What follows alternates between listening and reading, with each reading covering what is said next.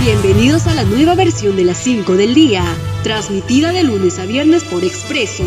Mi nombre es Cintia Marchán y estas son las 5 noticias más destacadas del día.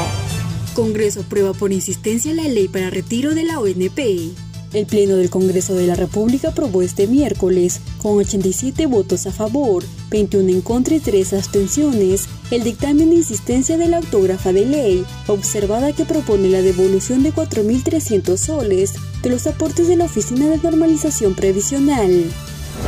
Rubén Vargas presenta su carta de renuncia al Ministerio del Interior.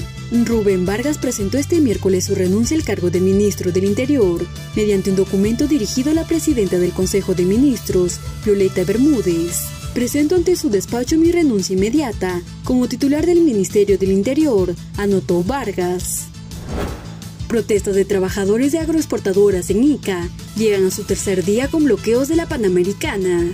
Trabajadores de empresas agroexportadoras de ICA mantienen bloqueados varios tramos de la carretera panamericana cuando se cumplen tres días de protestas por mejores salarios y condiciones laborales. Esta medida se prolonga luego de que ayer se rompiera la mesa de diálogo con los representantes del gobierno central y los trabajadores.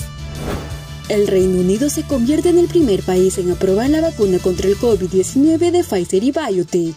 El Reino Unido se convirtió en el primer país del mundo que aprueba la vacuna de la alianza Pfizer-BioTech, un paso histórico en la lucha contra el coronavirus.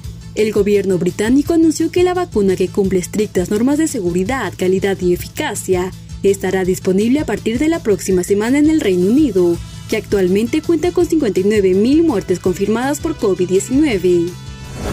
Vladimir Putin pide el inicio de la vacunación contra la COVID-19 a gran escala la próxima semana en Rusia. El presidente de Rusia, Vladimir Putin, solicitó a las autoridades sanitarias que comiencen a finales de la próxima semana las vacunaciones a gran escala contra el coronavirus en el país. Putin estimó que la industria y las infraestructuras están listas para comenzar a vacunar contra la COVID-19 en Rusia.